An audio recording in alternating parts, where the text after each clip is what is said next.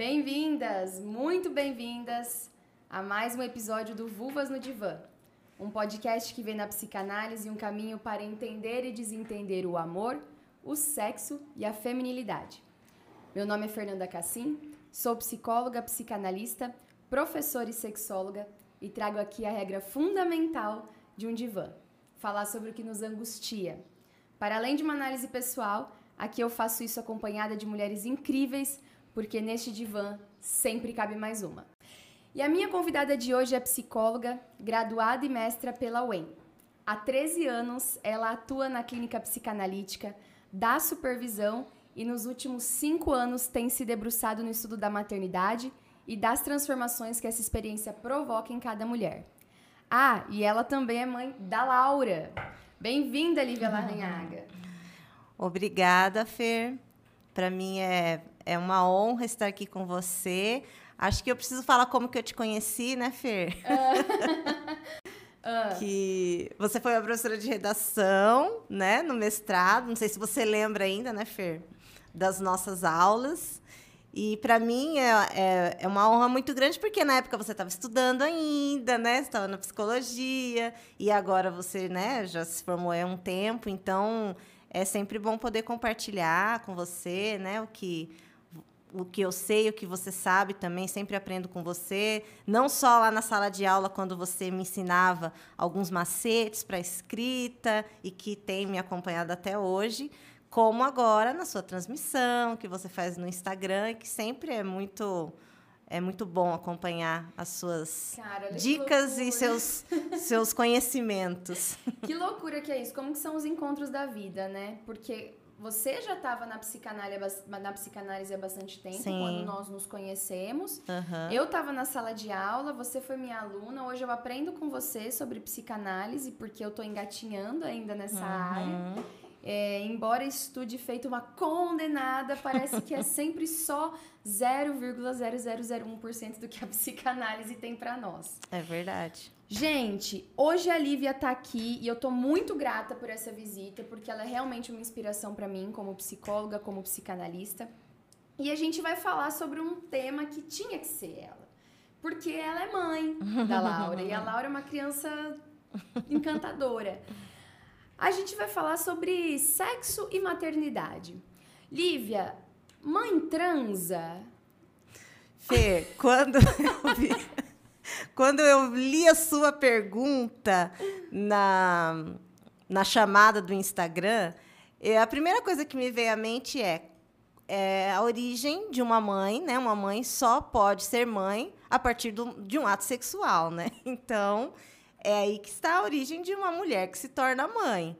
E até, né, a gente estava conversando antes do, do programa começar, é, de que isso é, é o que está no imaginário, né? Uma mulher para se tornar mãe, ela precisa passar pelo ato sexual. É que tem muita gente que fala essa coisa assim: minha mãe não transa. Ah, Meus sim. pais não transam. E é curiosíssimo, porque, senhor, como que você nasceu, portanto? Ah, não, mas ela só fez para me para me colocar no mundo. Nossa, que narcisista, né? Uhum. A sua mãe só transou uma vez para te colocar no mundo. Você é muito especial. Sim, sim. É, tem algo do, desse imaginário também religioso da Virgem Maria, né? Acredito que tem algo nesse sentido também da mãe santa, daquela como você falou, né? A minha mãe não transa. Então, mas que é um contrassenso, né, Fer? Porque se é mãe, é porque houve um ato sexual, né? Olha, é, esse tema da maternidade e sexo é muito, é muito curioso, Lívia, porque essa santificação das mães, e isso vem tanto pelo, pela lógica capitalista, né, por todas as questões do patriarcado, mas essa santificação da mãe também é uma castração né, a nós, filhos, no sentido de. É, é de não conseguir ver a mãe para além de algo para nós que está ali para nós, uhum. para atender a nossa demanda enquanto bebês, crianças e depois adultos, né? Exatamente. Então é como se a gente assumisse que as mães tivessem vida própria para além da nossa, quando a gente assume aí, que mãe transa. Isso, e aí entra naquela divisão da, da mãe e da mulher, que dentro da psicanálise lacaniana é, corresponde ao grande outro da demanda a mãe, e o grande outro do desejo, a mulher. Vamos falar um pouquinho de Lacan, então? Porque eu acho Vamos. que como eu tô com uma psicanalista hoje, a gente vai se permitir entrar um pouquinho na psicanálise. O que, que você acha? Pode ser. Bom, então Lacan é um grande psicanalista aí que veio depois de ler muito Freud, né? Ele mesmo Uhum. diz que é freudiano, então. É, Mas ele traz essa diferença, né, da demanda e do desejo. Você Sim. pode explicar pra mim, pros ouvintes também, como é que é isso? É, eu acho que isso que você traz sobre é, a mãe santa, a mãe que não tem vida sexual, tem a ver com esse grande outro da demanda. Porque a mãe, ela está situada nesse lugar. O que, que é o grande outro da demanda? É esse ser que é, atende aos pedidos de um outro ser, que depende dela, né? Um ser totalmente dependente, um bebezinho, uma criança pequena.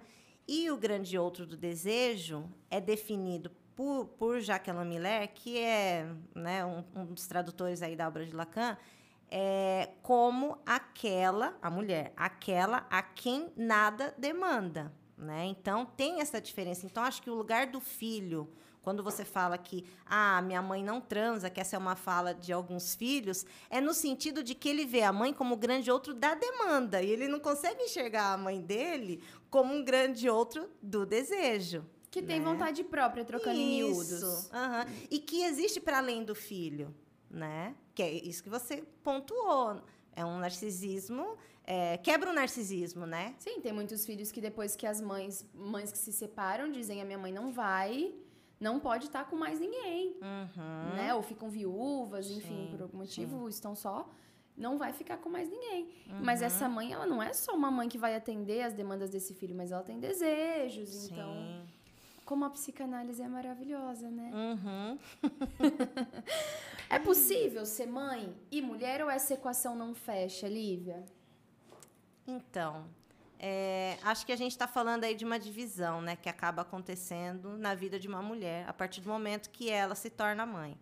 É, e como toda divisão, né, Fer, ela provoca um conflito, né? Sim. Então, acredito que sim, é possível, mas ao mesmo tempo, acho que você até né, é, me questionou como o que, que mudou na minha vida né, depois que, que eu me tornei mãe. E eu acredito que uma das coisas que a gente precisa pensar é sobre essa renúncia, né? De que ser mãe é renunciar. Tem uma, uma frase muito Hum, um ditado popular, na verdade, né? Que É. ser mãe é padecer no paraíso. nasce uma mãe, nasce uma culpa também tem. Também. Uhum. E- mas eu gosto dessa do ser mãe é padecer no paraíso porque mostra a ambivalência de ser mãe, né? Sofrimento e prazer, né? Padecer no paraíso, sofrer no paraíso. Como assim? O paraíso como um lugar que não existe sofrimento? Como é que é? Como que essa equação fecha? Não fecha, Não né? fecha. Não fecha.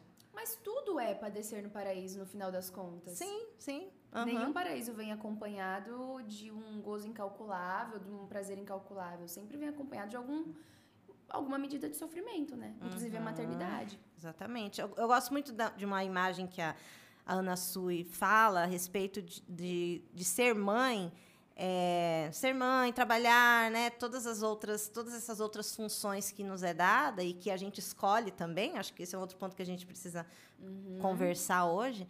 É como aquele equilibrista que fica com vários pratinhos. Sabe aquele aqueles Sim. pratinhos que você vai girando? Segurando mil coisas ao mesmo tempo. E que chega um momento em que você precisa deixar cair alguns, né? Que não é possível manter todos os pratos girando do mesmo jeito, numa mesma velocidade, da mesma forma, Sim. né?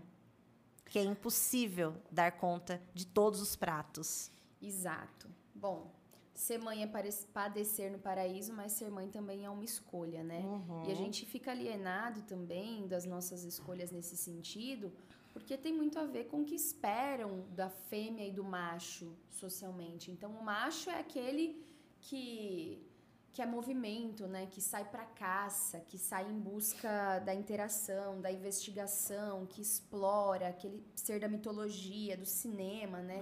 do nosso imaginário. Enquanto a fêmea, ela é a rainha do lar. Ela é aquela que está, ela é Gaia, né? Ela é raiz, ela é a, a matriarca, aquela que sustenta. Então, ser mãe é como, é como se também, nesse imaginário, a gente fosse tirada de um lugar de movimento. Uhum. E aí isso interfere nas nossas escolhas, porque a gente, a gente vive numa, num momento de, de liberdade individual muito intensa, especialmente para nós mulheres.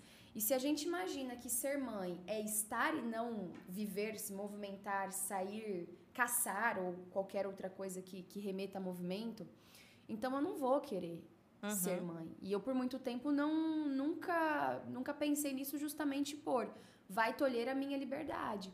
Uhum. Mas esse também é um discurso social que não se reafirma sempre na realidade, né? Sim. E essa questão da escolha, Fer, é, acho que ela acaba sendo colocada de uma forma que fica muito ambivalente, porque antigamente a mulher tinha apenas um destino. Antigamente, assim, acho que a gente pode entrar nesse, nesse antigamente depois para fazer um resgate histórico, porque nem sempre foi assim também. Né, da mulher, que o único destino da mulher seria a maternidade. Não, e eu acho que isso a gente precisa é, falar um pouco sobre isso também. Mas, antigamente, entendendo aí que antigamente é esse, a mulher só tinha esse destino, né? De ela não tinha uma outra escolha. Hoje, ela tem uma outra escolha. Sim. se realizar no trabalho, por exemplo. Sim. Acho que a gente pode entrar naquela questão formulada por Freud, né, o que quer uma mulher, e que a resposta que Freud encontrou no tempo dele, a gente precisa entender qual era o contexto que ele vivia, né? Enfim, era a, o ser mãe, né? O destino uhum. da feminilidade, a maternidade. É, isso não se sustenta mais. Sim, porque naquela época também o ser mãe dava um lugar para essa mulher. Sim. Ela não tinha lugar algum socialmente falando, né? uhum. né? É, até a Idade Média mesmo, as mulheres elas não tinham lugar social. Então depois, é, ser mãe também. E eu não, não preciso, a gente não precisa fazer um salto tão grande no tempo. Se a gente vai nas periferias brasileiras ou periferias de modo geral, países muito pobres, o ser mãe ainda dá lugar para as mulheres. Sim. Né?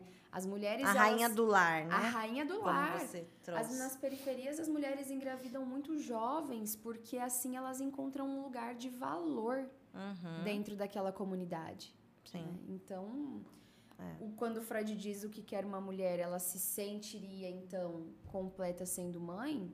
Bom, as coisas mudaram, mas será que tanto assim? O que, eu gosto da de uma contribuição, de uma fala da Vera Iaconelli, e até um livro que eu indico para quem tem interesse né, nesse tema, que é Criar Filhos no Século XXI. Não é como criar filhos, é criar ah. filhos no século XXI. Senão ia virar best-seller se é, fosse exatamente. como criar filhos.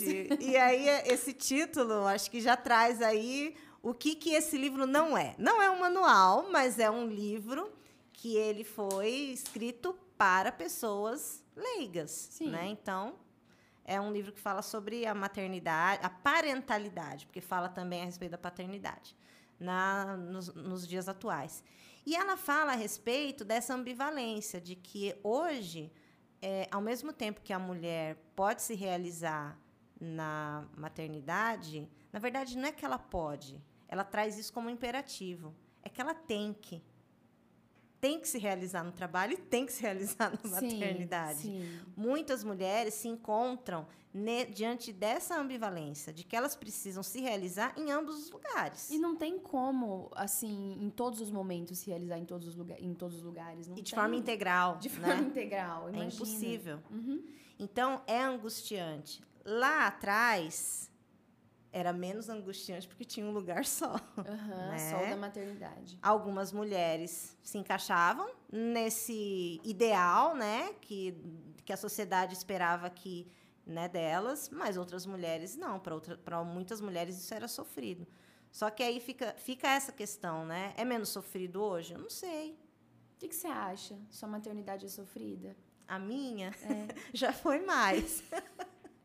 O primeiro ano é, é mais difícil, acho que normalmente, né? O primeiro ano de vida, porque eu gosto de uma expressão de que o bebezinho, quando ele chega né, numa casa, ele é um ilustre desconhecido.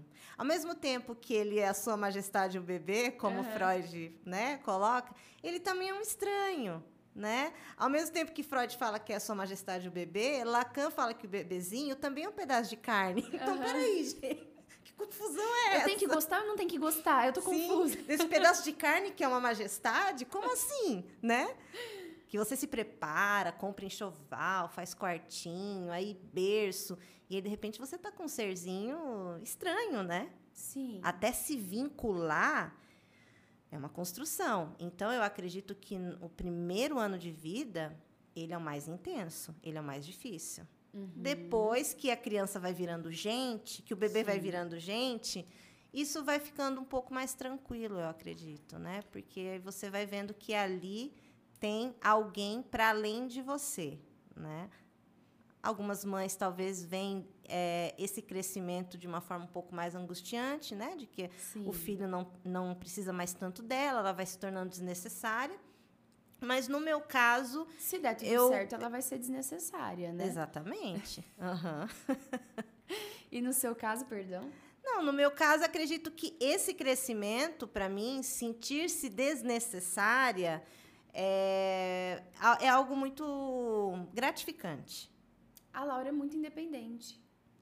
Ela é, assim, ela tem um, um lado muito amoroso, que, que ela, ela é muito assim, gosta muito de abraçar, fala muito que ama, ela tem muito esse lado, né?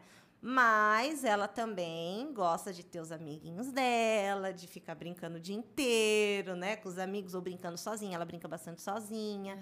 Então, tudo isso acho que são sinais, assim, que, que para mim, né, va- vai indicando que há um sujeito ali, né? Então, e aí, pensando um pouquinho na gestação, é, existe também esse processo psíquico na gestação de você já sentir que tem um outro ali, ainda que esse outro faça parte do seu corpo? Ou você acha que não? Que você só vai perceber como mãe que existe um outro ali depois que ele sai do seu corpo? Olha, essa é uma, uma questão. É uma dúvida de É, verdade, um- porque não, eu, não, sim. fui- eu não engravidei. Eu não fui É, mãe ainda. e também acho que é uma dúvida que cada mulher vai responder, né, por si mesma, né? Porque qual é o momento? Eu não sei te, te responder isso. Qual é o momento que uma mulher se sente mãe, né? No Sim. momento em que a criança nasce, ou é no momento em que ela começa a amamentar, ou é no momento que ela começa a ver que a criança está crescendo, ou é no momento que a criança, né, que o bebê está na barriga dela? Eu não sei te dizer. Acho que para cada mulher isso vai acontecendo de uma forma é, que ela vai se tornando mãe. Então, acho que é importante pensar na, na maternidade como esse movimento também. Não é assim, ah, agora virei mãe. Sou mãe, tá? Sou mãe, Aham. virei mãe. Tá, tem uma virada. Eu concordo que existe uma virada subjetiva. É uma virada meio que Mas- assim, se você não souber, a criança vai falecer mesmo, né? então é Isso, preciso saber exatamente. que você virou mãe. é, mas eu também a- acredito que seja algo que vai sendo construído. E é curioso, né? Porque essa coisa do ser mãe vem muito com esse mito da mãe perfeita, do amor materno, Uhum. que é incondicional. O amor materno não é incondicional. Até por isso que tem mães que têm depressão pós-parto, por exemplo, né? Sim, sim. Mães que não querem os filhos.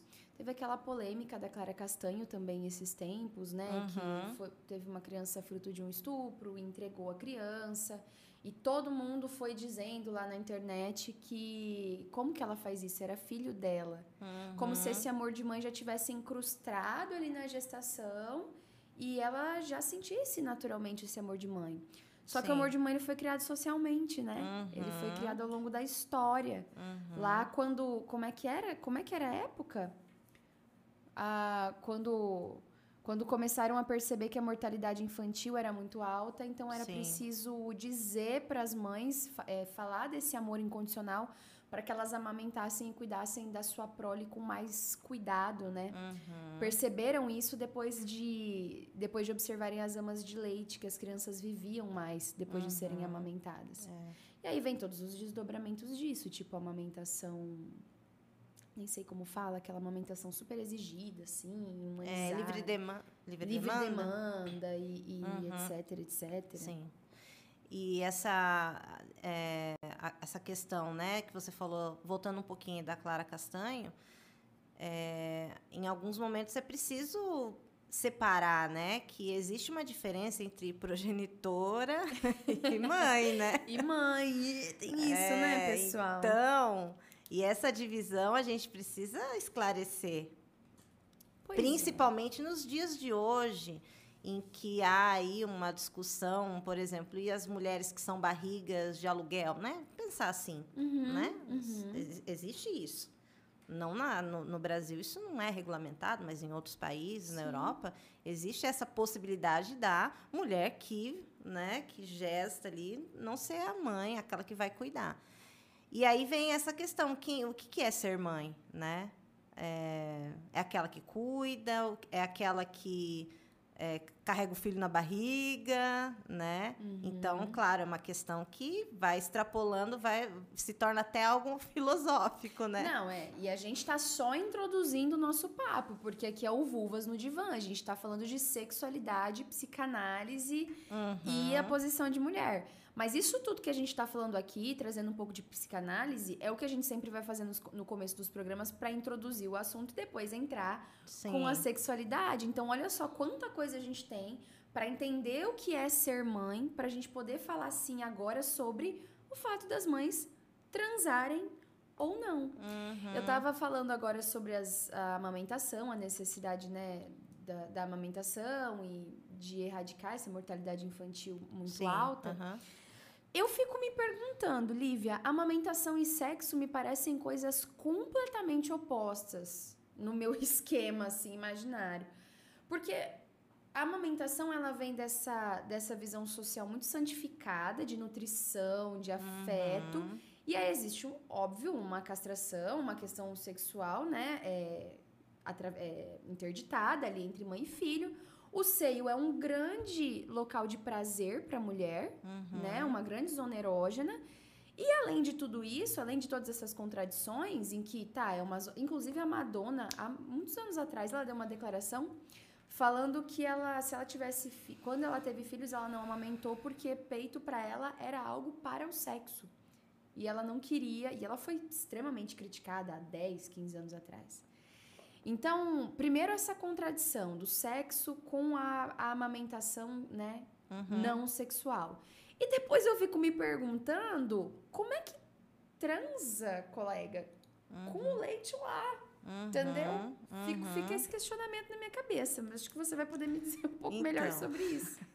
Sobre isso que você traz, essa divisão, né? Que para você fica essa divisão, assim como para Madonna, né? Ai, como eu sou histérica, né? Me comparei com a Madonna hoje. Não, Todo eu programa é um Não flash. estou falando nada, eu só estou repetindo o que você falou. É horrível falar contra a psicanalista. Não, mas eu não estou interpretando nada, eu só repeti. É, tem uma frase que eu gosto bastante, acho que vou começar por aí, para a gente conversar sobre isso, sobre essa separação ou não, né? É, que você está trazendo. Que de uma psicanalista chamada Sylvia Bleichmar. Ela fala o seguinte: o bebê pede leite e a mãe dá o seio. Essa é a frase. O bebê pede leite e a mãe dá o seio. É, dentro da, da nossa compreensão, né, dentro da psicanálise, a gente vai entendendo, vai percebendo que desde o início da vida, a sexualidade e a necessidade, elas vão se fundindo uma com a outra, né? Porque no caso o leite é a necessidade da criança. A, a mãe dá o seio, ela não dá só o leite. Aí é que tá, né? Aham. Ela não dá só. Tanto é, Fer, que eu acredito que muitas mulheres, por não conseguirem suportar essa junção das duas coisas, elas acabam optando de forma inconsciente, né? Não estamos aqui para Não julgar. é optando, né? É indo para. é, de fazer essa separação. E, e para algumas mulheres é mais tranquilo dar a mamadeira, Uhum. dar a fórmula. Aham. E eu tinha uma professora na faculdade, Olímpia, não sei, acho, não sei se você pegou Não a peguei, Olímpia. E a Olímpia, Não ela falava. a Olímpia falava sobre isso. Ela falava assim: gente, se a- a- não dá conta, né? Se a mulher não dá conta disso, é melhor ela deixar. Né? E ir por uma outra via do que ficar sofrendo ali. Por exemplo, em relação à amamentação. Se ela não dá conta de aceitar essa fusão, né? Sim, entre Essa- o sexual e o, E o- filho. E a né? sobrevivência de uma criança que Isso. depende do, do leite, porque tem uma necessidade, é melhor ir por um outro caminho do que ficar sofrendo. Né? Porque muitas mulheres, eu acredito, Fer, que elas entram até num estado aí de depressão pós-parto, um baby blues, né? Que o baby blues é um jeito mais bonitinho, ou mais ameno. Isso, Uma né? bad. Uma, isso. bad materna. Uma bad pós-parto. É, justamente por conta disso, né? Como que eu não consigo amamentar o meu filho, né? Vem com um julgamento e não por que eu não consigo entender as razões. Eu estou falando assim, é uma possibilidade? Pode, pode ser que seja isso. Né? De não conseguir é, fazer essa conjunção, uma coisa, né? E que, que coisa, né? Como que os tabus atrapalham os processos? Porque todas as campanhas pelo aleitamento materno deveriam incluir uma discussão sobre isso. Sim. Porque se deve falar. Então, se existe uma impossibilidade, né, dela, se existe uma questão inconsciente ali que uhum. a impossibilita de, uhum. de pensar, né, de, de amamentar, no final uhum. das contas, por que não, não se falar, então, sobre a sexualização do peito? Sim. Né? Se colo coloca as cartas na mesa, né? Uhum. De que o peito realmente é um elemento libidinal, sexual, né? uhum. né? É, é, voltado para o sexo sim, adulto. Sim, sim. E, portanto, ele deve ser encarado como tal para que a gente possa discutir, entender, entender também o prazer sexual no amamentar, uhum. porque é uma zona erógena, e que uhum. tá tudo bem, a, né? Lidar com isso, olhar para isso e falar disso. Pode ajudar muitas mulheres.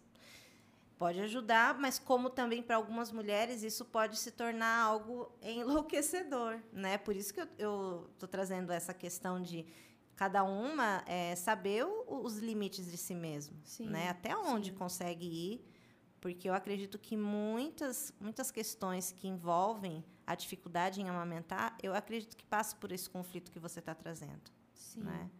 Do sexo. Sim. E, e, e, eu fiquei pensando também, Fer, que no como que é, né? Como que as coisas elas vão se é, elas vão se encontrando. No, lá no texto Mal-Estar na Civilização, uhum. Freud fala que Eros e Anan, Ananke são os pais da civilização. Eros, sexualidade, Ananke, a necessidade. Né? Então, como que a gente consegue perceber que esse é, essas duas coisas, sexualidade e necessidade, elas estão aí na origem do mundo, da vida, né? Da, porque quando ele fala a respeito disso, ele está falando até da origem da, das famílias, né? Uhum. De que o uhum. homem precisou é, se, se estabelecer uhum. isso. É, ter pessoas para o trabalho, quando saiu daquela posição nômade, né? Bom, isso aí da, da posição narcísica também, de que né? Uhum, o sim. outro está para mim. Uhum. Né? Não está, eu também tenho que estar para o outro e fazer as trocas. Sim. Bom, eu acho que a gravidez é, também pode ser uma boa oportunidade de conhecer o próprio corpo para o sexo. Uhum. Né? Eu estava ouvindo a Lua Barros hoje num podcast, antes de vir para cá. É, e ela falava sobre o quanto a gravidez dela potencializou a conexão dela com o seu corpo e com a sua sexualidade. Depois que ela teve o terceiro filho, né, ela pôde entrar em contato mais com essa potência feminina e sentir-se mais apta para transar e para ter mais conhecimento do seu corpo depois. Só que tem muitas mulheres que depois da gravidez elas sentem pior diante do sexo, porque ainda está muito ligado à autoimagem, uhum. né? Então tem toda a recuperação do corpo, tem toda a recuperação, né, da vagina também, no caso de partos Sim. naturais, né, uhum. né, no caso de partos normais. É, tem todo um processo hormonal envolvido no puerpério, né? Uhum. Engraçado, a palavra puerpério tem a ver com recuperar-se ao estado natural. Como se não houvesse uma transformação depois do puerpério. Então você teve o hum. filho uhum. e é o período que você tem para se reconstituir ao que você era antes. Mas não você é nunca assim, vai né? ser a não, mesma coisa. Não, não, nunca, nunca. É, você acha que a gravidez pode trazer esse conhecimento sexual maior para a mulher? Eu acredito que sim, Fer. É, quando você traz esse, esse retorno porque é isso que você está falando do puerpério, né? Que a definição é um retorno ao estado... Ao que era antes. Ao que era antes, uhum. né? É, que não, né? Primeiro, não vai ser. Não vai ser igual, né? Não tem como retornar. Só que também existe uma outra questão de como que as mulheres depois da gravidez, como que elas fazem para fazer esse retorno, né, da, da vida sexual. Porque há uma renúncia, né, como a gente está colocando aqui, desse, desse primeiro tempo aí do bebê, desse outro da demanda, né, da mãe que está ali para o bebê. E como que se faz o retorno depois? Esse retorno para a sexualidade. Sim, né? sim. É um processo, não Sim. dá pra, né? Embora tenha muitas mulheres que até o nono mês tenham muita vontade de, com todas as dificuldades, ainda tenham vontade, é, tenham a, a libido bem ativa e, e uma vida sexual bem ativa, existe, Uhum. né? Algum momento ali ela vai ter de pausar isso pra retornar de alguma maneira a esse ser mulher. Sim. E é esse retorno que muitas vezes é, é- fica muito conflituoso para a mulher, Sim. né? De fazer esse retorno a algo que... Porque como que era antes, né? Às E vezes antes ela também não sabia muito Então. bem como é que era, Aham. né? Vai retornar para onde? Por isso que essa, essa definição de puerpério é algo bem... Tava ruim, daí parece que Complicado, piorou, né? daí eu voltei e tava ruim de novo. Exatamente. Gente, deixa eu dar um recadinho aqui, vou pedir, Tá. vou, vou pedir parênteses, uma inserção parentética. Eu tô muito feliz, porque essa semana eu recebi é, o contato, né? Eu conversei com uma pessoa muito especial, Lívia, que é a Larissa Egoroff. Não sei se você a conhece. Ela é médica ginecologista e obstetra aqui em Maringá. E a Larissa, a partir de hoje, ela é parceira do Vulvas, né? Então a gente sempre está em busca de marcas parceiras, de profissionais que possam, que tenham, é, que estão alinhadas aos nossos valores e que possam contribuir Sim. né, com o nosso público, que possam oferecer serviços e produtos de qualidade. E a Larissa, a doutora Larissa é maravilhosa, ela é médica desde 2009, professora universitária, obstetra com atendimento de pré-natal de alto risco e parto humanizado. Ginecologista com foco no público adolescente e distúrbios endocrinológicos da mulher. Ela é médica do corpo clínico dos hospitais Santa Casa de Maringá, Hospital Maringá, Hospital São Marcos e Hospital Santa Rita. Ela é profissional referência em emergência obstétrica, promove atendimentos e acompanhamentos com excelência, comprometimento, ética para as mulheres pelas mais variadas demandas na área de ginecologia e obstetrícia. Eu acho importantíssimo a gente estar falando da Larissa eh, nesse momento, porque a violência obstétrica existe, existem muitos profissionais que não conseguem acolher essa demanda sexual da, do período da gravidez e também do pós-parto Sim. né? É, essa coisa do parto natural, parto normal, cesariana, às vezes se torna mais um problema dentro né, da- do ser mãe, do processo de ser mãe. E a doutora Larissa é uma pessoa assim que ela estava conversando comigo o quanto ela tem se preocupado com a questão sexual, porque muitas vezes se tem medo, né, durante a gestação, de fazer um sexo mais selvagem, ou de, nossa, mas eu posso transar, parece que vai cutucar o bebê, parece que vai machucar o bebê. E aí eu, eu admiro muito o trabalho dela e deixo registrado aqui a nossa nova parceira. Obrigada, Larissa. Um beijo pra você. Vai estar sempre aqui com a gente até o final da temporada. E aí, E eu pra- acho que pegando o gancho no- no que você falou da, da doutora Larissa, é, da violência obstétrica, né? Que é algo que a gente. Quando a gente fala a palavra violência, a gente pensa normalmente em algo físico, né? Uhum. Mas a gente não muitas vezes esquece que as palavras ditas para uma mulher no pós-parto muitas vezes machuca muito mais do que uma agressão física, Sim. né? Então eu acredito que essa violência que existe, ela não existe só, não é só uma violência física, ela é uma violência de da falta do trato de alguns médicos, né? E eu acho que eu até compartilhei com você, né, Fer, que que dois dias depois que a minha filha nasceu, eu estava no hospital ainda, e eu estava com um pouco de dificuldade para amamentar, e o médico entrou no meu quarto e falou a seguinte frase: Vaca nervosa não dá leite. Ah,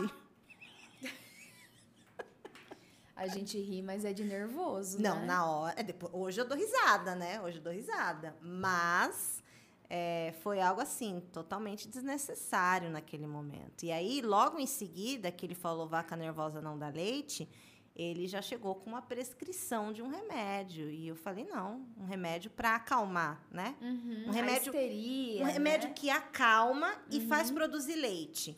Aí eu falei assim, mas peraí, que remédio é esse? Eu não tomei, né? Fui olhar, né? Entrei lá no, no Google e era um antipsicótico. Eu falei, eu vou tomar um antipsicótico? Não, né? Aham. Então, não tomei. E as coisas, o que, que, que aconteceu? Aos poucos, né? Eu sempre falo, o meu, foi até o décimo dia da amamentação. Depois do, do décimo dia, aí foi. Aham. Só que eu- aqui eu acho que eu até preciso é, agradecer. Eu sempre falo dessas mulheres porque elas são maravilhosas e eu vou falar de novo sobre elas. Existe uma equipe no HU, no Hospital Universitário, Ah. um serviço do banco de leite. São enfermeiras, Fer, que são assim, eu indico para todo mundo. E que elas me ajudaram bastante. Então, sempre que alguma amiga está grávida ou tem problema de amamentação, eu sempre falo dessa equipe de enfermeiras lá do HU. Qualquer uma que você chegar lá, ela vai te atender bem. Elas fazem um acolhimento maravilhoso. Elas são assim. é, existem pessoas muito boas também, Sim, né? Nesse sim, mundo aí da sim. maternidade. Bacana, porque já é um momento muito delicado, né? Sim, e é um serviço gratuito também, né? Porque ele é vinculado ao. Sim. Então, assim, fica a dica aí, né? Pra mulherada. Sim. E, e sexo na gestação? Como é que fica a vida sexual da mulher grávida? Porque assim, gente, grávida pode transar, tá? Aham. Dependendo da gravidez, se não for uma gravidez de risco. É, só que como o sexo tá socialmente sempre associado ao sexo heteronormativo, com foco na penetração, é, as pessoas ficam com medo de Uhum. machucar o bebê, né? Uhum. Mas existe uma estrutura ali, né? É- é um aparelho todo complexo. O útero é Aham. separado do canal Sim, vaginal, sim, né? É uma continuação, mas ele tem as suas, Aham. as suas organizações. E outra, o sexo não precisa ser só penetração, né? O casal ele pode se divertir de uma maneira segura, né? Pro bebê. Uhum. Que estranho, como que o sexo tá voltado para essa coisa do perigo, né? Do E eu acho que, de novo, você está falando dessa. é, da mesma forma que você trouxe a amamentação e a sexualidade, você está trazendo essa outra questão é, do sexo na gravidez, de que existe uma separação, né? Aham. Existe uma separação. Só que essa separação, no imaginário, muitas vezes, isso não acontece. Né? Então, por isso que cada mulher vai passar por esse momento de uma forma. Sim. É como você, você deu o exemplo da Madonna. Né? A Madonna é, teve lá os filhos e não amamentou porque o seio dela era para o ato sexual. Ela fez essa separação e ela não conseguiu né, é, fazer o uso do seio dela para amamentar uma criança. Né? Então, ela bancou essa divisão e isso é isso, pronto, acabou. Né? Foi a Sim, saída para o conflito. A saída dela para o conflito. Exato. Ela assumiu o, o BO Né? dela, Sim. foi criticada, como sempre, mas assumiu o. BO dela. E bancou isso. Sim. Bancou, fala e tá tudo. Mas ela é a Madonna, né? a Madonna pode. então, eu acredito que isso que você traz, acho que de novo a gente está diante dessa questão. De que existe uma separação, como você falou, ah, o útero tem a separação. Sim, né? Racionalmente existe. Mas e dentro de cada mulher, como é que fica essa questão? Né? Sim, porque ainda existe Pode, não pode? É, mãe não transa. Sim, exatamente. Grávida, então, como que eu vou sexualizar uma grávida? Aham. Porque, meu Deus, a grávida, ela vem de uma coisa muito... O dom da vida. Tem um é bebezinho ali, tem né? um bebezinho. O... Uhum. né? Sim, sim.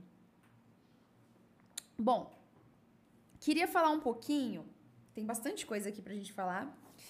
Mas eu queria falar um pouquinho também sobre o casamento depois que os filhos vêm.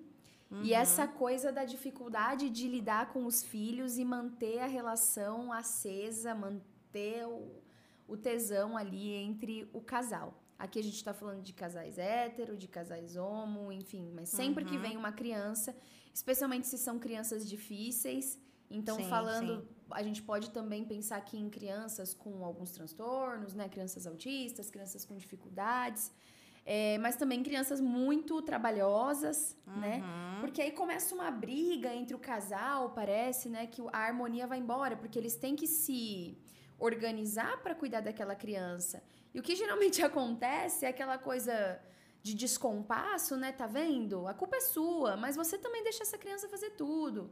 Ah, mas é assim porque é a sua mãe. E aí já bota a sogra no meio. Uhum.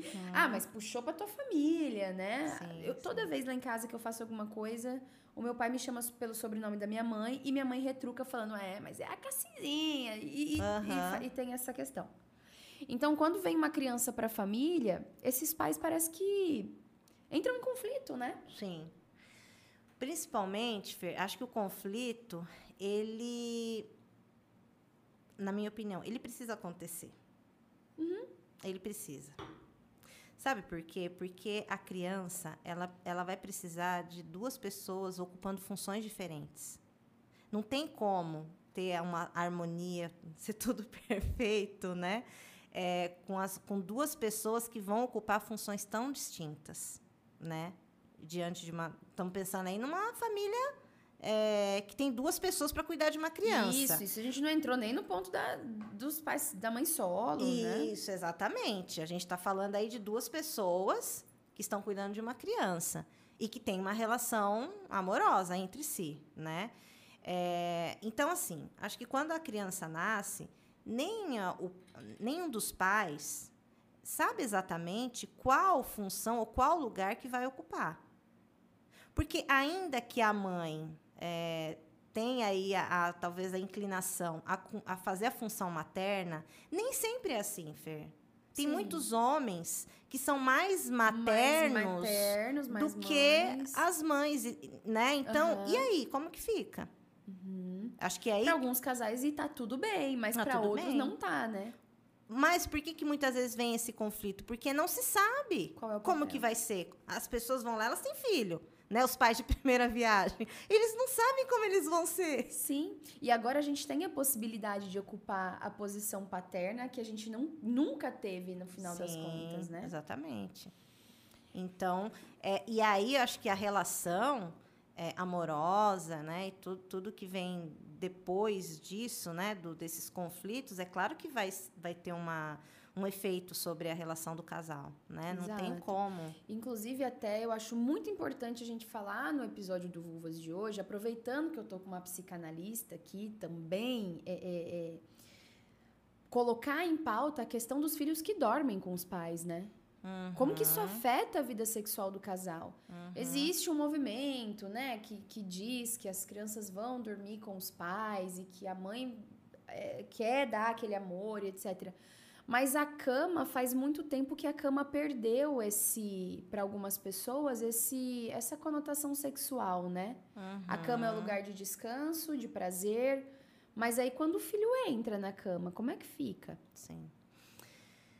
Esse é um assunto polêmico. Espinhoso. Muito, porque existem assim. Existe um movimento mesmo, como você bem colocou, de pessoas que defendem a permanência da- dos bebês e de uma, das crianças né, na cama do casal.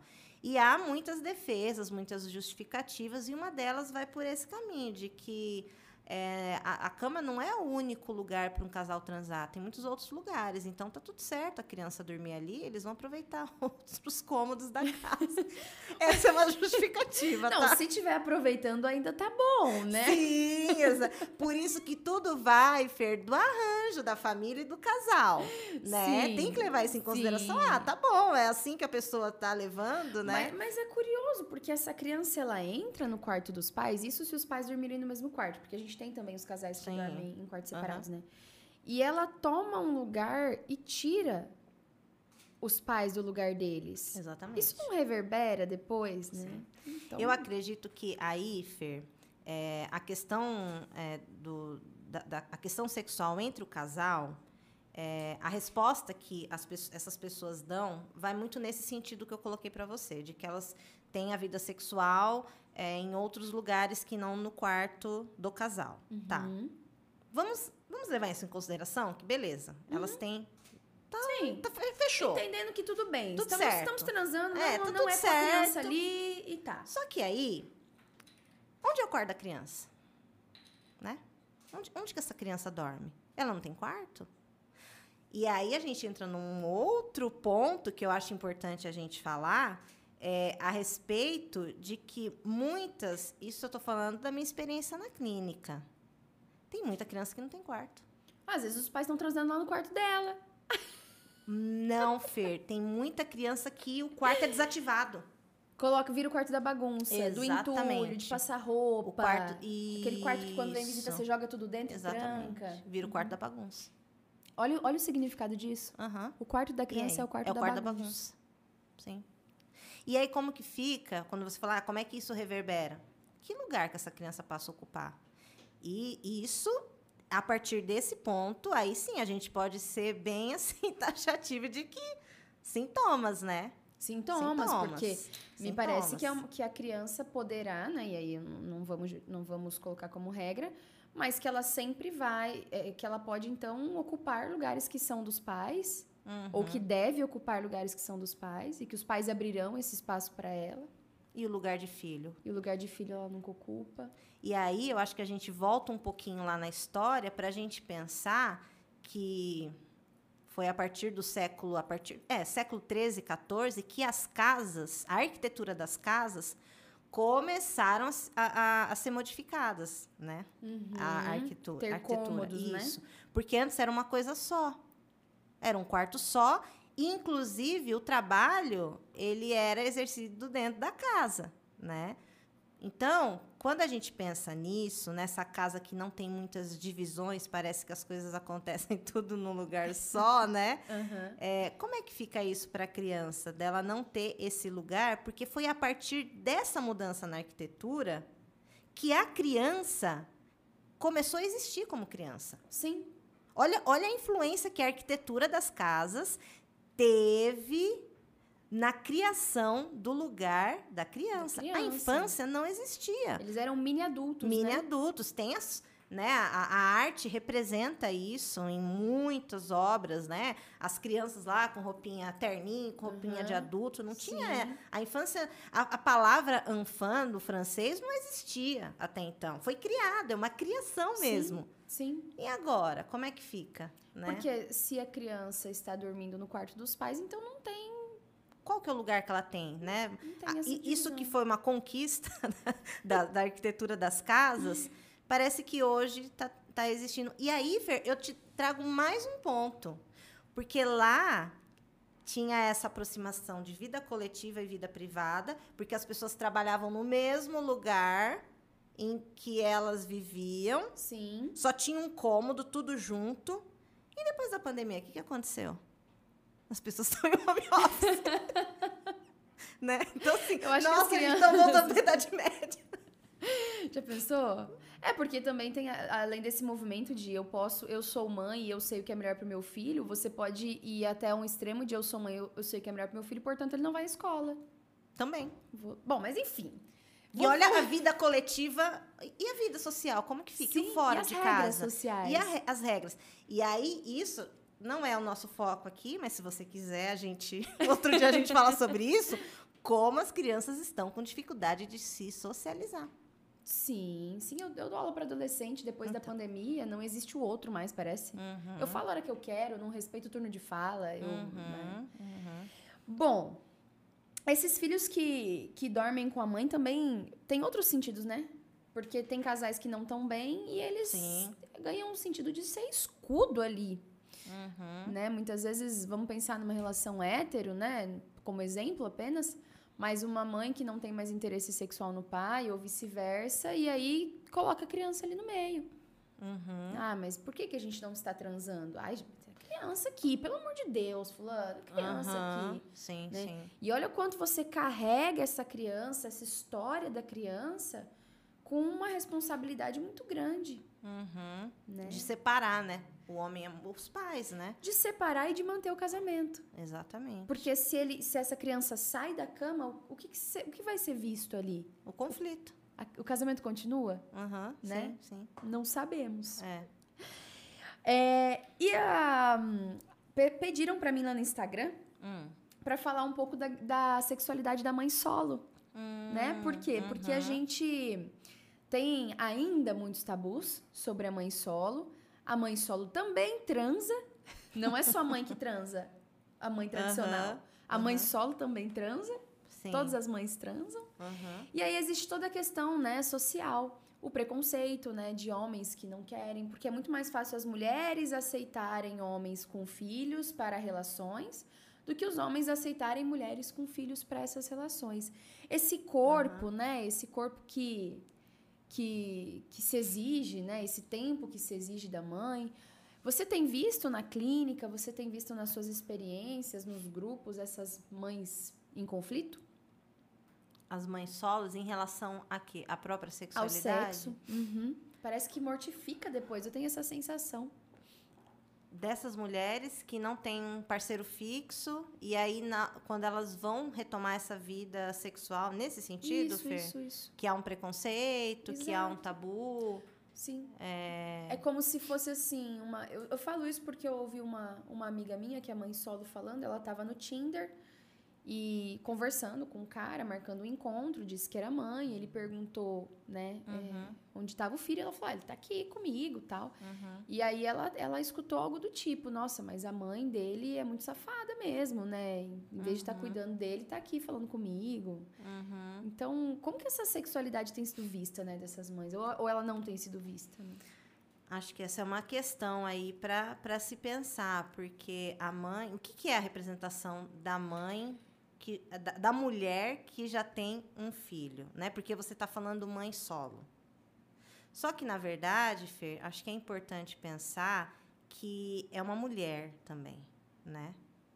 Então, quando você fala da, quando você me perguntou da clínica, é, eu vou fazer uma, uma pequena consideração aqui do contexto clínico para a gente entender isso. Quando uma mulher que é mãe chega na clínica para seja para atender o filho, para falar sobre a maternidade, mas principalmente quando vem falar do filho. Acho que é importante pensar que ali não é a mãe que está falando com você, é a mulher. Uhum. Não é a mãe do Ela... menino que está falando com o cara também. Exatamente. É ali quem está falando é a mulher, não é a mãe só existe na presença do filho. Então, quando você traz esse preconceito, é no sentido dessa confusão também. Ela é mãe da criança fora do papel dela, fora da, dessa função ali, ela é a mulher. Ela pode ser a mulher dele. Então, parece que a gente está sempre nesse ponto, né, Fer? Separe Sim, junto, separa. Encontra a mulher separar. com filho na. Encontra a mulher com filho na balada, qual é a primeira coisa que se pergunta? Mas ali é a mulher que saiu pra balada. Né? Cadê seu filho? Alguém está cumprindo essa função. Alguém está sendo a mãe, a função materna dessa criança para ela poder sair né? Sim, sim. Quantos estigmas a gente tem que levar, né? Sim. Tem uma série no Netflix de uma mulher, não sei se você já assistiu. Aqui o nome em português ele é muito ele, eu não consigo lembrar do nome em português, mas eu vou contar a história que ela é bem interessante para falar sobre alguns tabus a respeito de sexualidade, é, gravidez e reprodução assistida. É uma mulher que ela, ela é uma médica uhum. especializada em reprodução assistida. Uhum. O filme se passa na Suécia. E ela se insemina. Ela pega o sêmen de um ex-namorado que ela vê entrando na clínica. Aí um dia, no meio de uma bebedeira, ela vai lá, ela tem acesso à clínica, porque ela é médica, né? Ela vai lá, pega o material do ex-namorado, ela vê a identificação e ela se insemina com esse material. E a série, ela é muito legal porque ela mostra é, um outro olhar, assim, sobre a reprodução assistida, as pessoas que vão né, fazer esse, é, esse procedimento, como que parece que na Europa, né, a gente está falando da Suécia, é, esse tabu não existe tanto em relação a, dois homens que foram lá, né, uhum. com uma uhum. barriga de aluguel, enfim né? E, e, vai tratando isso com muita naturalidade. Uhum. Eu achei isso bem legal dessa série. Bom, o nosso, o Brasil é um país muito, muito machista ainda. Sim, a gente sim. diz que não, mas é muito preconceituoso, muito machista. Uhum. Né? E essa mulher que se inseminou assim, foi lá sozinha. eu pegou... não conhecia essa série. Depois eu vou, eu vou lembrar do nome e vou, e vou passar para você. Passa, eu coloco na descrição uhum. lá do vídeo. Mas essas, pra gente encerrar o papo, eu queria pensar agora em um pouco das, de dicas Uhum. como na área da sexualidade para essas mulheres que são mães e precisam reafirmar o tempo todo que são mulheres, como você disse. Sim, né? sim, sim, sim. sou mãe, mas não deixei de ser mulher. Uma Aham. coisa que eu vejo que eu acho assim é, é muito curioso. A mulher, depois que ela engravida, ela recebe uma atenção muito especial. Que talvez ela não tenha recebido no, em outros momentos da vida dela. Como eu disse no começo, ter filhos te dá um lugar. Ser mãe te dá um, um lugar especial, um lugar de valor, né? E tem mulheres que depois que têm filho ou que estão grávidas, elas só sabem falar de uma coisa. De filho. Só sabem falar de maternidade. Então, nós mulheres, então pensando em dicas sexuais com a maternidade, eu acho que a primeira delas é nós também separarmos as coisas e poder para podermos entender que não somos, né, que, que as coisas que somos ainda mulheres, ainda que nos tornemos mães. Sim, sim. Que é essa separação que eu te falei, né? A mãe, ela existe na presença do filho, né? É, fora desse contexto, ela é uma mulher, ela é uma pessoa como qualquer outra. Por isso que eu trouxe esse exemplo da clínica, né? De conseguir escutar a mulher e não a mãe, né? Sim. Quando e- chega uma pessoa para eu atender, ainda que a queixa seja o filho, eu estou escutando a mulher, eu não, não estou escutando a mãe ali. Exato. né? Então, eu acredito que esse é um ponto né, muito importante, porque aí a gente também está falando daquela divisão da, da- do grande outro da demanda e do grande outro do, Do desejo. desejo. Né? Que a, a mãe ela está situada nesse grande outro da demanda. Mas e quando ela não tem essa criancinha demandando? E tem que se permitir não ter essa criancinha demandando. Exatamente. Porque essas mães que engolem os filhos e não se permitem sair, ter amigas, né? Entregar essa criança. Com quantos meses a gente pode entregar a criança pra alguém cuidar, Lívia? Eu não sei. Eu sou mãe de de cada pet um. apenas. É, aí vai de cada um, né, Fer? Por isso que eu acredito que essa é quando eu falei, né, a gente comentou sobre isso, de como que hoje em dia as mulheres elas têm um protagonismo muito grande, né, em casa é, e, na, e na criação dos filhos por conta desse, desse declínio da função paterna, dos pais que né, se ausentam muito. É, acho que a gente tem alguns números que comprovam, né? Milhões de brasileiros que não têm o nome do pai na identidade, né? Sim, sim. Então, como que essa mulher ela vai ficando muito sozinha nesse Sim. cuidado com, a- com, com o próprio filho? E sozinha no sentido de que não tem uma rede de apoio, não tem pessoas que a ajudem, né? Sim. E, e aí, como é que fica também para ela? Acho que a primeira coisa, Fer, para ela poder retomar essa vida, é, que vai além do filho, é pensar sobre isso. Como que ela e- consegue ter aham. uma rede de apoio? Tem pessoas, eu conheço pessoas que fazem mudanças, assim. Por exemplo, uma mulher, ela vai lá, ela se casa, tem um filho, só que a mãe, o pai, a sogra mora em outra cidade. Ela faz essa mudança para poder ter uma vida para além da maternidade, para deixar Sim. com a mãe, com a sogra, senão como é que faz? Sim, né? A escola cumpre um papel escola, também. amigas. sim, amigas. Né? Então, acho que a, a- eu, eu vejo que a gente tem, tem muitas pessoas discutindo isso, né? Sobre a importância dessa rede de apoio. E se impor, né? Então, quando alguém te perguntar onde está a criança, você também pode se impor nesse momento e dizer, Sim. bom, agora ela não está comigo, né? Ela Uhum. está com alguma- alguém que esteja cuidando dela e Sim. agora eu sou mulher. Porque a gente precisa ter voz. E é isso que a gente está fazendo aqui com o Vulvas, né? Dando Uhum. voz e, e tentando falar Sim. sobre, sobre tudo isso. Uhum. Gente, o papo tá muito bom, mas é hora das indicações finais. A Lívia já fez algumas indicações aí do livro. Deixa eu lembrar, deixa eu é, tentar achar aqui o, a série. Beleza, eu vou tá? falando aqui Vai das falando minhas eu indicações. acho. Eu tenho indicação de dois materiais aqui pro nosso Vulvas de hoje. O primeiro é para quem gosta de é, sociologia, antropologia, psicanálise. Tem o livro Mito do Amor Materno, é, da Elizabeth Bad, Badinter, é assim que se pronuncia? Sim. A autora desenvolve uma pesquisa histórica, lúcida e des- desapaixonada, convicta de que o instinto materno é um mito e depende em grande parte do comportamento social, variável de acordo com a época e com os costumes. Aí vai cair por terra toda essa história de que o amor materno é natural, e aí a gente pode se sentir menos culpada também, né? Uhum. E cuidar mais do nosso corpinho, da nossa sexualidade, das nossas relações para além do filho. E o outro material que eu vou indicar pra vocês, pra quem gosta de série, porque eu gosto, eu sou a viciada das séries, é o This Is Us, que é uma. Ah, eu sou viciada. Nessa série da Amazon Prime.